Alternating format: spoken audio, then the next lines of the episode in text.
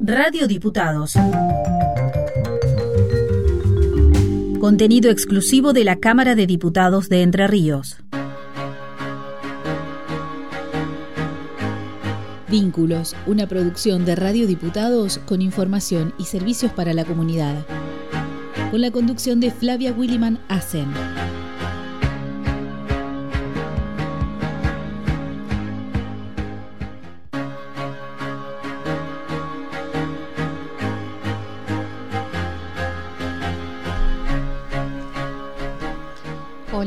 Buen mediodía para todos.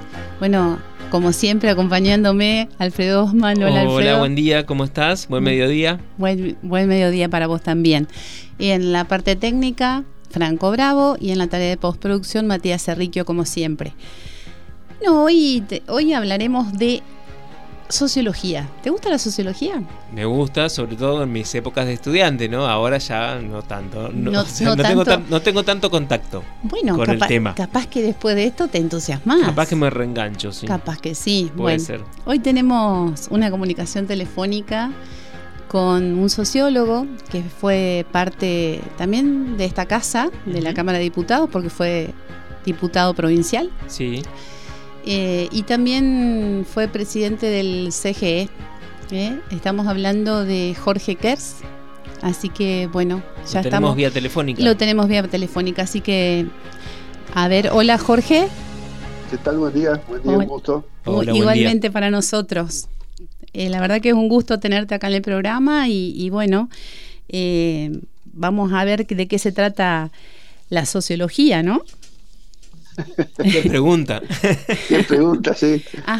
Me, causa gracia porque es una, es una, digamos, un área del conocimiento que como está vinculada a actividades cotidianas, a cuestiones de todos los días, a temas sociales, eh, es, digamos, a diferencia, por ejemplo, de, arquitectura, de una ingeniería, de, digamos, ciencias informáticas, digamos, cuando vos no, estás eh, especializado en eso, no te metes, vos no le decís a un arquitecto, che, bueno, esta parte de la casa me parece que no tenéis que hacerla así, a un ingeniero no le decís, che, tal cosa un electricista, no le decís tampoco, pero de sociología opinamos todo porque en realidad es algo que tiene que ver con, lo, con la vida de todos los días. Exacto. Eh, es, digamos, hecha en función de, las creaciones humanas, en las creaciones humanas participamos todos, o sea que es una científicamente está delimitado el campo de conocimiento, pero en lo que tiene que ver con las posibilidades de, opinión o de aporte está abierto a, cualquiera. Eso, eso es lindo, muy lindo. Sí, sí, sí, es interesante y atrapante también, ¿no? Sí. Sí, hay distintas perspectivas en la sociología, o sea, las perspectivas más macro abarcadoras, que vos mirás la, las clases sociales, los sistemas sociales, eh, la sociología económica, o sea, poder estudiar, eh, digamos, resultados de la acción humana y después están las otras perspectivas, que son las microsociológicas, son las cuales yo me vinculo, que, están enfocadas sobre todo a, las cosas que hacemos nosotros todos los días, que no prestamos atención, que las damos por sentadas, y cuando vos las, las cuestionás o las ponés sobre la mesa, te das cuenta que, digamos que es algo desde el punto de vista de la creación humana es espectacular, digamos. Yo, por ejemplo, a, los, a los alumnos que tenían la, en la católica o en la Wader, eh, muchas cosas, muchas, eh, hablábamos de las cosas de todos los días. Había veces que algunas clases yo las sacaba a la peatonal a mirar eh, cómo camina la gente, por ejemplo. Y vos te das cuenta que hay, hay construcciones, digamos, establecidas que nosotros no las ponemos en cuestionamiento y que está todas, todas estructuradas en nuestra mente mm. en función de cooperar con nosotros. Por ejemplo, si vienen dos personas caminando juntas en la peatonal y vos te los vas a, cruzar, digamos, mm. vos te corres para un costado para no romper esa, ese vínculo que está entre las dos personas que, conversan, porque es de muy mal educado pasar por la mitad. Pero cuando son tres o cuatro que vienen caminando, son ellos los que colaboran con vos y se abren eh, para permitirte a paso por ejemplo, cuando vos estás viendo personas que, caminan y miran una vidriera, por ejemplo, pasa un, adulto y un niño y hay una juguetería, una vidriera de juguetería, el niño pasa caminando, pasan los dos y vos tipificaste y decís, bueno, juguetería, son juguetes, chao. El chico, como todavía no, tipifica totalmente, eh, a lo mejor haces tres pasos más y te dice, espera, espera, que quería, quiero volver a ver el muñequito ese que tenía dos pelos parados. Y vos decís, ¿cómo hizo para ver entre tantos juguetes un muñequito con dos pelitos parados? Sin embargo, el chico tiene, primero, el interés por los juguetes y segundo, no tipifica. Vos podés decir, bueno, muñecas, autitos, eh, no sé, tal cosa y chao, y ya está. El chico, como no lo hace, mira todos los juguetes y los, ve las diferencias. Incluso hay, hay experimentos hechos, por ejemplo, si vos a, una, a un adulto le mostrás 10 caras de, personas, eh, por ejemplo, japonesas, eh, vos, digamos, tipificaste y decís, bueno, japonés, japonés, japonés, japonés, chao. El chico, por ejemplo, los mira y después los volvés a mirar, a observar. Yo te mostré esta foto y, el chiquito te los puede diferenciar porque no, no, no tipificó para pasar a otra cosa. Entonces identificó a, eh, diferentes las, las caras de, las, de todas las personas. Y es muy, digamos, eso es un ejemplo. Otro ejemplo, cuando un ejemplo base en un, en un digamos, en un supermercado y vas con el carrito al supermercado y chocas a uno, hay algo que se denomina el grito de respuesta, que vos estás diciendo no, no te quiero, no soy un tarado que anda chocando gente por el supermercado y alcanza con ese, uh, perdón, y con ese uh, perdón, lo único que hacemos es poner todo en su lugar para decirle que, que, que bueno, que me equivoqué y ya está listo, y la otra persona lo acepta, se sonríe y ya está cosas, digamos, de, la vida cotidiana que, están todas dadas por sentadas, pero eso forma parte de nuestra práctica diaria que hace que el mundo funcione en su cotidianidad, digamos. Claro. Es linda, esa parte fascinante, es la, la que yo me dedico. ¿ah? Eso, eso te quería preguntar, Jorge, justamente decir que te dedicas a, a estas cuestiones más microsociológicas. ¿En qué ámbito de actuación estás trabajando? ¿O en qué campo, digamos, o qué trabajos puntualmente te, te encargan o vos realizás?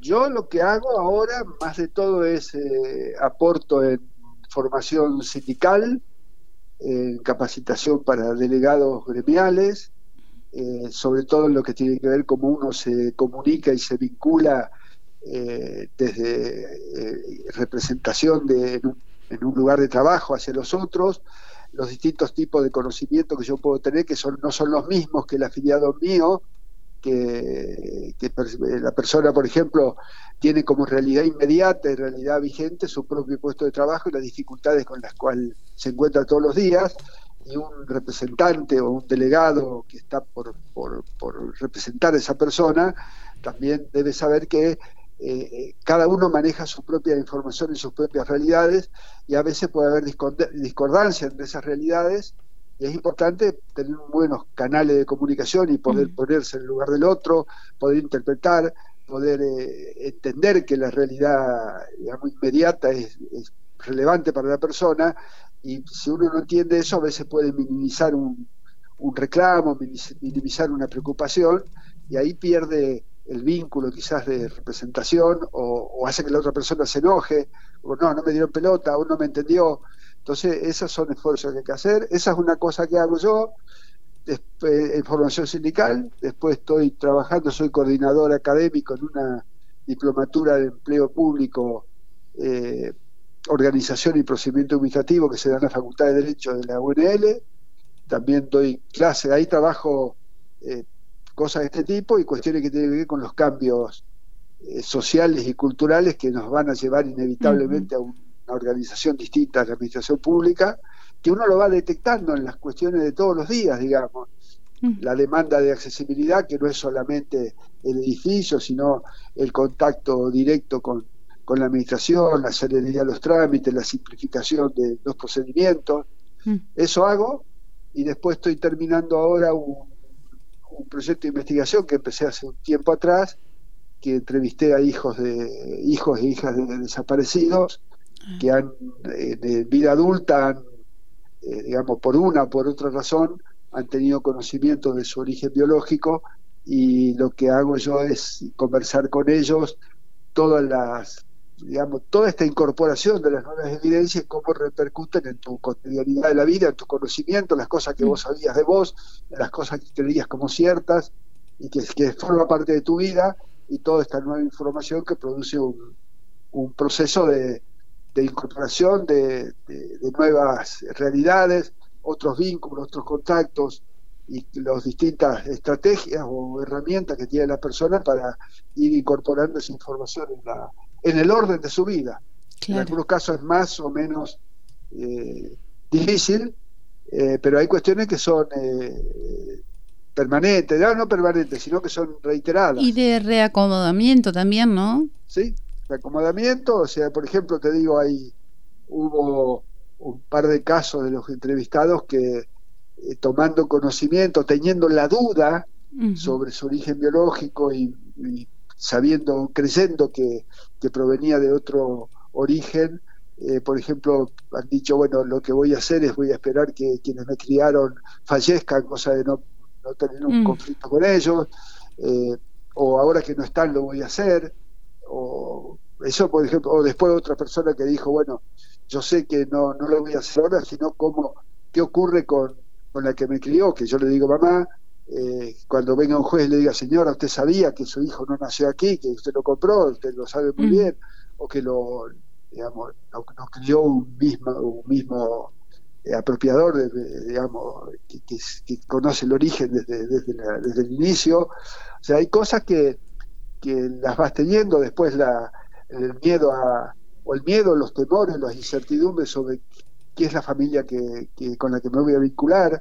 Hay otro que dice, lo, porque en este proceso también aprendimos todos, digamos, aprendió la justicia misma, Seguro. Cómo, cómo, revinculaba, a veces te llamaban eh, a decir, bueno, eh, vos sos hijo de tal, mm. conseguime los datos del documento y te voy a, te voy a, vamos a hacer el nuevo documento, o si no, vení para acá que te voy a, hay gente que te quiere conocer y de golpe te presentaban la nueva familia y vos decías, a ah, la miércoles no quiero saber nada con esto. Y después los procesos como van acomodando las circunstancias y los vínculos, cómo se va es muy interesante porque tiene que ver también con la, con la vida cotidiana, los conocimientos y las realidades que uno entiende como dada. Hay un muchacho que me dijo, yo soy el mismo, eh, la vida mía es la misma, sigo siendo el mismo de siempre, eh, tengo gratos recuerdos de, mi infancia, por más que con la persona que me crió no tengo contacto porque, eh, digamos, él entiende que yo lo traicioné. Pero bueno, son cosas, o por ejemplo, cómo los otros sistemas se meten e interfieren en la vida cotidiana. Por ejemplo, hay otro caso de un muchacho, un muchacho 40, que cuando tiene conocimiento de su origen biológico, sabe que tiene un tío, mm. lo llama y se presenta y el tío le responde desde el punto de vista del sistema económico. Dice, bueno, mira que no hay nada para repartir, ¿eh? todo lo que era de, mm de tu abuelo, ya se vendió todo, ya se usó. O sea que él lo que trataba de encontrar es una relación con un tío, con un hermano del papá, y el hermano del papá eh, reacciona como diciendo, económicamente no hay nada. O sea, viste, decir, bueno, cómo, cómo se mete en los sistemas en la vida cotidiana. Claro, y ahí hay un hilo conductor, Jorge, con respecto a eso. No hay nada para repartir. Y eso, si nos remontamos y vamos para el tema sociedades, ¿no? Eh, ¿a, qué, ¿A qué sociedad eh, pertenece esa? ¿A la líquida o a la sólida? es, un tema, digamos.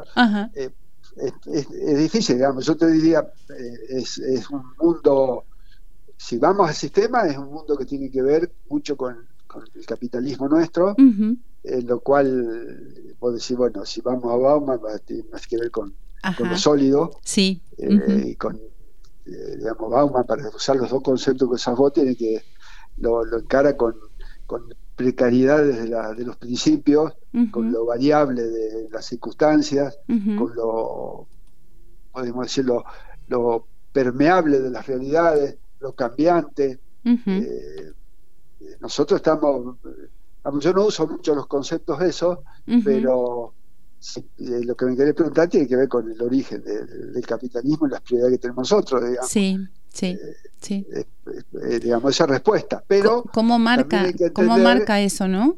¿Cómo? ¿Cómo marca eso en lo sentimental? O sea, es como que lo sentimental queda de lado y se va a lo económico.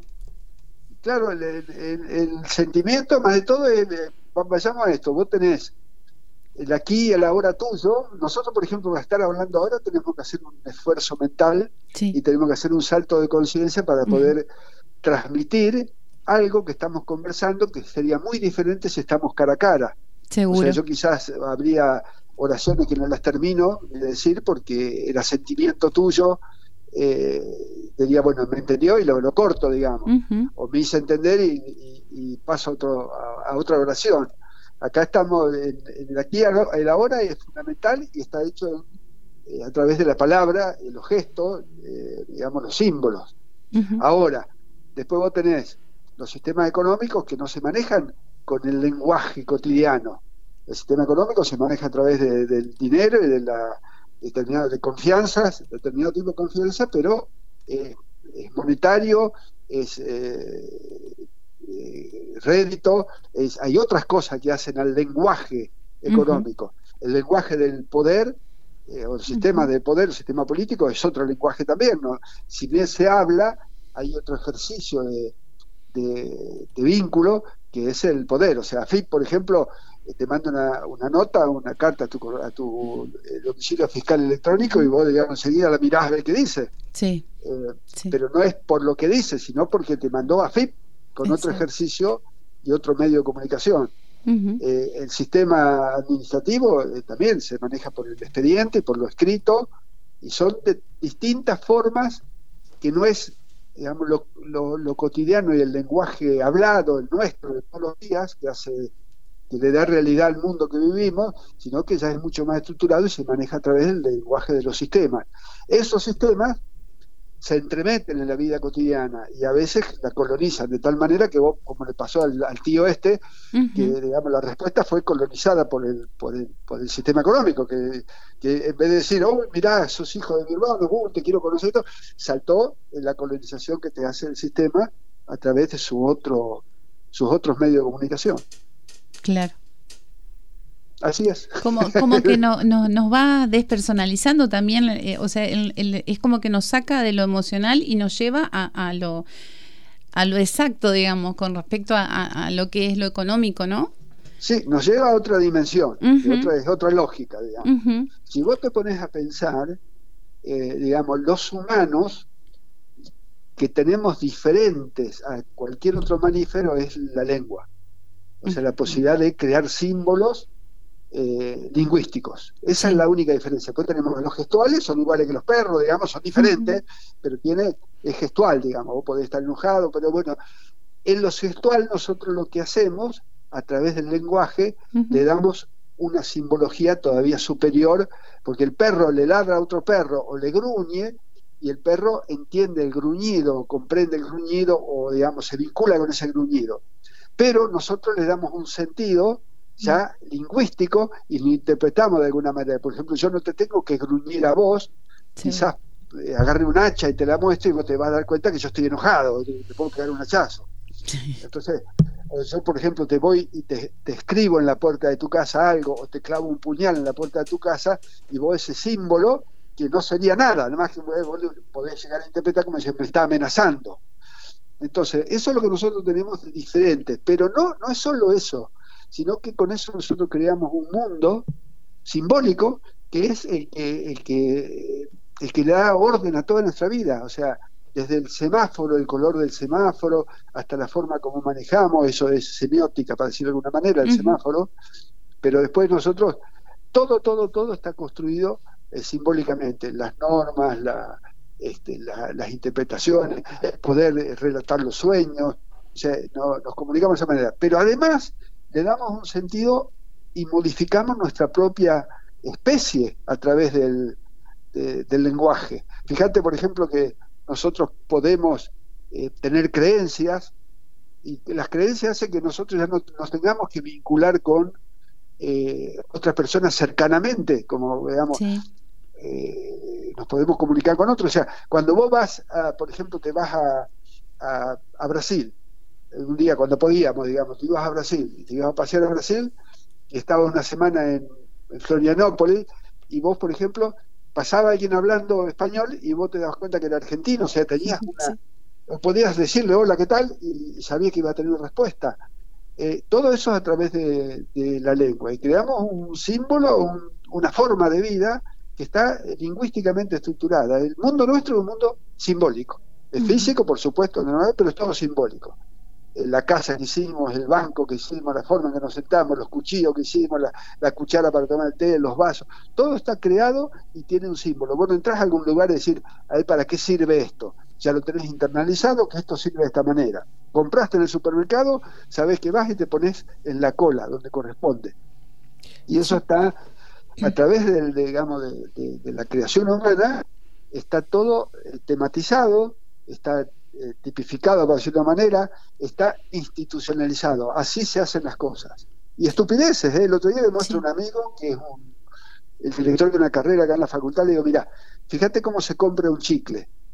Para comprar un chicle tenemos hasta sistematizado. Vos, digamos, por ejemplo, compras un chicle y lo agarrás del lugar donde están, lo pones arriba del mostrador, sacás el dinero, le das a la persona, la persona toma el dinero, te da el vuelto, cuando te da el vuelto agarras el vuelto y el chicle y te vas este, hasta, hasta esas simples cosas, digamos. Fíjate, eh, vas a comprar a un, a un, eh, un, negocio y los hombres y las mujeres hemos desarrollado formas diferentes de, las compras. Eh, un hombre quiere probarse enseguida y salir rajando cuando el zapato le, ande bien, no, se quiere comprar 20 zapatos, sale corriendo. las mujeres pueden hablar de otras cosas con la vendedora mientras están pidiendo los zapatos, vos querés hacerlo todo rápido, eh, hay forma, digamos, la, sociedad está culturalmente, digamos, armada en función de lo lingüístico y lo simbólico. Jorge, Así es, esa es la sociología. Eh, seguramente uno de los, de los eh, episodios más importantes que ha tenido la humanidad, digamos, ha sido la pandemia hace un par de años, que, bueno, supongo que te habrá hecho reflexionar mucho sobre cómo somos como sociedad. Y la pregunta es si ahora pensás que que influyó en algo, en, nada, en la organización de nuestra sociedad? Mira, eh, de los episodios más eh, contemporáneos, sí, la pandemia. La pandemia nos desafió en muchas cosas. Yo mm. creo que a veces nos pasamos de rosca creyendo que iba a ser de como una carrera de 100 metros, que íbamos a estar encerrados 10 días y ya estaba y era una carrera, digamos, una maratón larguísima que había que, aguantarla. Eh, hubo distintas estrategias de, contención de esto y nosotros, digamos, aprendimos a vincularnos de otra manera, eh, aprendimos a desarrollamos herramientas de, digamos, de creación humana impresionante. ¿Ustedes se acuerdan? Eh, eso que todavía dan vuelta en algunos lugares, canciones que eh, desarrollaban personas que no estaban juntas y que se, se, grababan cada uno y después armaban la canción y vos tenés 20 tipos cantando y tocando instrumentos que nunca estuvieron juntos y no lo podían hacer. Esos fueron eh, grandes eh, desarrollos de esto. A lo mejor se hacía antes, pero yo no, había tenido conocimiento. Me llamó mucho la atención que puedas coordinar hasta musicalmente distintos tonos, distintos tonos de voz. Y hay eh, cuestiones. Después del tema de la solidaridad que, armamos, eh, los sentidos que antes no tenía, por ejemplo, que la, gente salía a la noche a los balcones a aplaudir a los médicos, y yo decía, bueno, mirá, mirá el, lo simbólico de eso, porque en realidad era ponerse de acuerdo en una, no pavada, pero en algo que, que para todos nosotros era recontra relevante, y los médicos habían estado siempre, nunca le habíamos dado bola, además, cuando te opera. Claro, y, esto tiene que ver también con que, o sea, que el ser humano con respecto a la dificultad busca, busca de alguna manera, este, el, la vía como para, para sortear este, este obstáculo, digamos, que fue lo de la pandemia, ¿no? Busca el, digamos, la reciprocidad y busca la contención en el otro, y era más difícil porque vos no lo encontrabas, digamos. Sabías que estaba encerrado en su casa entonces le dabas por el Zoom, le dabas por el Meet, eh, hablabas por teléfono, hacías videollamadas, eh, te contactaste con personas, hacías curso por, por internet a lo loco. Sí, eh, Mira, yo te cuento acá en Santa Fe, yo ahora estoy en Santa Fe trabajando más, por más que sigo viviendo en Paraná. hubo muchísimas más personas que hicieron curso a distancia. Hubo de, las certificaciones que se hicieron acá, fueron casi 16.000 que se hicieron en el, en el 2020. Hasta acá en Santa Fe se hizo un congreso de administración pública virtual, 500 personas virtualmente, alrededor de 500, digamos, por comisiones. Yo decir, ¿cómo hacíamos esto? A nadie se le había ocurrido, pero bueno, era la, la forma de, encontrar reciprocidad y comunidad en un nivel diferente al que estábamos todos los días viéndonos la cara. Bueno, cambiando un poquito eh, con respecto a, la sociología, Jorge, ¿qué, significa la modernidad eh, a nivel sociológico? Y la modernidad es un concepto que siempre es moderno lo, moderno, digamos, lo, último. Se suele decir para separar eh, momentos de, la humanidad de innovación o de cercanía a la, innovación, por más que con, digamos, históricamente tenemos la, edad moderna, que era la edad moderna, pero la modernidad eh, hacemos referencia a, todas las últimas innovaciones que van desafiando la, lo, que, lo que está dado, lo que está establecido. Por ejemplo, con el tema este de la, de la inteligencia artificial, te, te hace un montón de preguntas, a mí no, mm. me, no me preocupa mucho del de tema de los miedos, sí sé que hay grandes desafíos, grandes desafíos, eh, tampoco firmaría un, un, pedido como hicieron que se pare la inteligencia artificial hasta que no se encuentre mm. forma de trabajarla o de regularla, pero digamos, yo te pongo un ejemplo, en la escuela misma, eh, fíjate, la primer, una de las primeras acciones hubo que que se, se prohíba usar porque los chicos se van a copiar la respuesta. Cuando, en realidad, eh, si vas para atrás, cuando se estableció la maquinita, la calculadora electrónica, eh, también se le podía ocurrir, eh, dejen, no dejen usarla porque los chicos no van a dejar de aprender las tablas, cuando en realidad lo que vale es el conocimiento de las personas sobre el sentido de las operaciones. ¿Para qué sirve una operación? ¿Qué logras con esta operación? Y después lo otro, ya las tablas no necesitas eh, aprenderlas de memoria, sí, sí las vas a aprender con el tiempo, digamos, pero no forma parte de eso. Y después, por ejemplo, yo te digo, grandes desafíos veo que es como vos tenés que aprender a preguntar y a preguntarte con esto del chat GTP, que, que eh, si le preguntás, si no le preguntás correctamente, tenés una respuesta horrible, mm. entonces tenés que aprender a preguntar, a ser certero, eh, tenés que ir aprendiendo en las escuelas a hablar más claro que lo que escribís, eh, porque para escribir, escribís bien, hacemos mucho esfuerzo nosotros en la, lectoescritura, pero en el habla nosotros no hacemos tanto esfuerzo en la escuela. Vos, por ejemplo, va a llegar un momento en el cual vos te vas a comunicar con muchas, muchas, eh, digamos, cuestiones cotidianas eh, a través del habla. Vos a lo mejor llegas a tu puerta de tu casa y le, digas algo y te reconozca y se abra sola. Eh, o sea, hay, hay grandes desafíos en las escuelas. Pero bueno, eso forma parte de, cuestiones que uno tiene que mirar con respecto a lo moderno y eh, a dónde nos lleva lo moderno y los desafíos que hay. Después muchos tienen miedo en que en que desaparezcan los trabajos. A mí no me da miedo eso, sí van a cambiar los trabajos. Hay trabajos que, que las máquinas van a hacer, pero hay, digamos, cada vez que, que innovó algo la sociedad o la humanidad, cambiaron unos trabajos por otros. Y te pongo un ejemplo. Antes estaban todas las personas que molían el café. Entonces, cuando apareció, apareció la, maquinaria, la tecnología de molienda de café a través de, máquinas, eh, a lo mejor los, que molían café a mano desaparecieron como trabajo pero aparecieron muchísimos otros trabajos que son los que fabrican las máquinas para moler café. Seguro. O sea que, digamos, lo que tiene que ver, eso no me, no me preocupa. Sí me preocupa, no me preocupa, me, enfoca la mirada en cómo nosotros, la sociedad nuestra, cómo se va desdibujando eh, en la búsqueda, o en, digamos, en algo que no está hecho todavía, que es cómo nosotros nos incluimos. Y nosotros nos seguimos incluyendo a través del trabajo asalariado, ahí sí vamos a tener problemas, porque eh, eh, hay, hay riesgos de que gente, ahí, digamos, acá en Argentina tenemos la mitad de la mitad de gente pobre, un montón de desocupados, hay un montón de informales que no van a tener jubilación. Si es a través de esa inclusión, nosotros tenemos problemas. Pero bueno, ya el sistema capitalista en algún momento también se irá desdibujando y aparecerá otras formas de inclusión y otras formas de, de vida y de estructuración de la sociedad que no va a ser esta esta forma que nosotros nos incluimos a través del salario. Nos incluimos a través del salario, vivimos porque cobramos plata, nos terminamos de, somos mayores, nos jubilamos y, seguimos viviendo porque tenemos plata, de acuerdo a si tenemos mucha o tenemos poca. pero yo no creo que sea a futuro, un futuro un poco más largo, eh, la, la, forma de inclusión en la sociedad. Vamos a tener que, se iba a ir encontrando otra forma que no sabemos cuál es, pero que surge de los mismos cimientos del capitalismo mismo. ¿Cómo el capitalismo surgió de los cimientos de la sociedad feudal? Nadie sabía cómo iba a ser el capitalismo cuando el feudalismo se iba disgregando.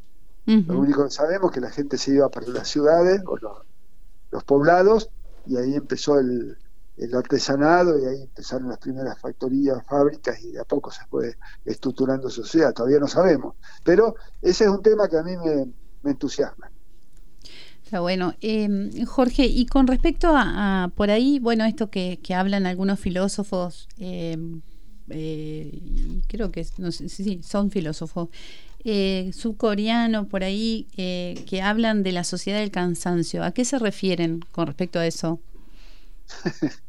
bueno, tiene que ver con esto, que en realidad es una sociedad que, digamos, y en parte eh, no permite grandes realizaciones más que, te lo diría, eh, materiales. Porque eh, por ahí uno, uno en la cotidianidad hay, hay como una, una idea, por ejemplo, en, en los segmentos ¿no? de, de, generaciones, por ejemplo, que yo, hablando de la generación de 60 eh, hasta los 80 y de los 80 en adelante y más que nada los del nuevo milenio, o sea, del 2000 en adelante tienen otra otra forma de, pensar con respecto a, a, lo que estábamos hablando, ¿no? ¿Quiénes? Los chicos jóvenes.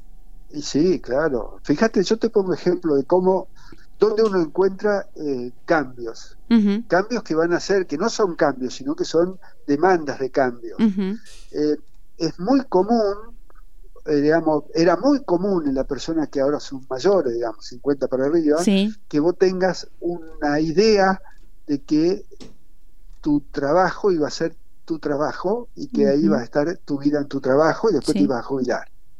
Eh, en, las, en las generaciones más jóvenes ya se permitió, poniendo ahora 40 años, se permitió que vos tengas dos o tres trabajos y puedas puedas ir cambiando de trabajo, haces esto, después renunciabas o te conseguías otra cosa, o te, o te ibas o, hacías otra cosa. Ahora, estamos viendo que hay muchos jóvenes, 20 años, 18 años, 25 años, 27, que incluso eh, eh, exploran a ver qué hacen, me voy a Perú a, estar dos, dos, años en Perú, voy a dar una vuelta, trabajo como peluquera, eh, eh, gano poco, vivo, paseo, hago mi vida, eh, estoy en una comunidad de personas como yo, o sea, eh, digamos, no, están haciendo en el clásico modelo, no están haciendo aportes jubilatorios, por ejemplo. Sí. cosa que yo no digo que, no estoy diciendo está mal, estoy diciendo es un desafío porque esto ocurre cada vez más, las personas son, digamos, dan muchas más vueltas en el mundo, me voy un tiempo allá, voy a probar acá, aparecí en Australia este momento, o sea, eh, hay un enfoque más a realizaciones personales que vos decís desde, desde una perspectiva antigua, por decirle, puta, no piensan en su futuro. Pero bueno, es más individualista y, a su vez tampoco eh, no piensa en el tema familia, eh, tener hijos, es como que eso no, eso, no... esos son cambios que son notorios, evidentes y que estructuran una sociedad de aquí a 50 años. Sí. Sí, sí. Bueno, Jorge, hemos llegado al final del programa. Se nos ha ido, la verdad que está muy interesante la charla. Seguramente acá Alfredo ya creo que anotó el tema de la investigación con, respecto a, los hijos desaparecidos. Sí, sí, sí. Y hablar este, para profundizar. Ajá, ajá, muy interesante. Bueno, agradecemos eh, que hayas estado en esta entrevista y seguramente si así lo permitís, te vamos a volver a convocar. No hay problema. Muchas gracias y un gustazo verlo. Bueno, Jorge, muchas gracias. Gracias. Suerte, chao. Chao, hasta luego. Bueno, llegó el tiempo de despedirnos y bueno, interesante lo que contaba Jorge y bueno, es lo que normalmente vivimos en la cotidianidad. No sé si a vos te pasa, pero bueno. Sí, sí, ni hablar. Pero como es, tan amplio que es inabarcable, ¿no? está para seguir hablando más oportunidades con Jorge. Bueno, eh, si nos quieren escribir, nos pueden escribir al WhatsApp de la radio. Eh, 343 475 5743 Bueno, y nos despedimos hasta el próximo miércoles. Bueno, un gusto, Flavia. Bueno, igualmente, muchas gracias, Alfred. Nos vemos.